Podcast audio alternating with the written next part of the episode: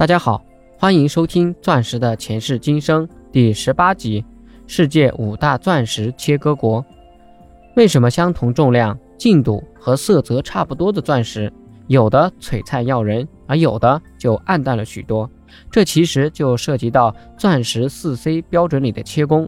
切工是影响钻石闪耀程度的首要因素。钻石的活彩好不好，切工很重要。第一大钻石切割国。比利时的安特卫普精湛钻石加工中心是全球著名的钻石加工中心，从15世纪中叶开始就成为世界的钻石之都。据说世界上十颗钻石有七颗都出自安特卫普工匠的切割。比利时钻石切工是大家听得最多的了，市面上很多钻石品牌都称自己的货是比利时工。之所以受到商家的追捧，是因为比利时工号称世界第一大钻石切工，这其中包括了原钻以及各种花式钻石的切工。辨别比利时切工时要注意，比利时切工会将钻石底尖稍稍打磨成一个磨砂状的小白点儿，防止钻石在摩擦的时候磕碰损坏。第二个钻石切割国是美国纽约大钻石切割中心。美国纽约是全球著名的大钻石切割中心，主要加工一克拉以上的大钻。美国的钻石自动打圆机器是从以色列引进的，钻石切工只有五十八个面。美国钻石切工的特点是会将钻石的底尖部分磨平抛光，形成透明的八角形。但是美国切工的钻石的对称性不如比利时工。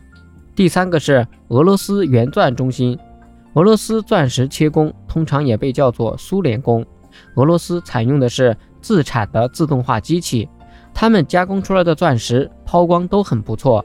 俄罗斯工的特点就是基本上都是圆钻，他们只有五十七个面。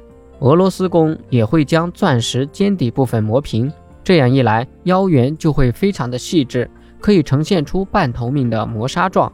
钻石大小也是从分钻到十克拉都有。第四个是以色列特拉维夫精致花式钻石加工中心，以十分到五十分为主。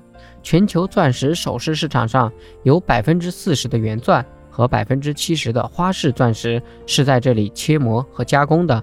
以色列的切工相较于前几种来讲比较落后，多采用传统的工具，加工出来的钻石的腰圆也较粗糙，对称性也比较差，有些钻石的顶部阴影。会有不规则的现象，从而影响钻石的活彩。第五个是印度孟买小颗粒钻石加工中心。印度的钻石切工也是相对落后一些，加工的方式还是以传统的家庭作坊式为主，加工的钻石也是以小钻、圆钻为主，主要是在二十分以内的小钻，加工出来的钻石抛光效果不怎么好，对称性也比较差。本集播讲完毕。感谢您的收听。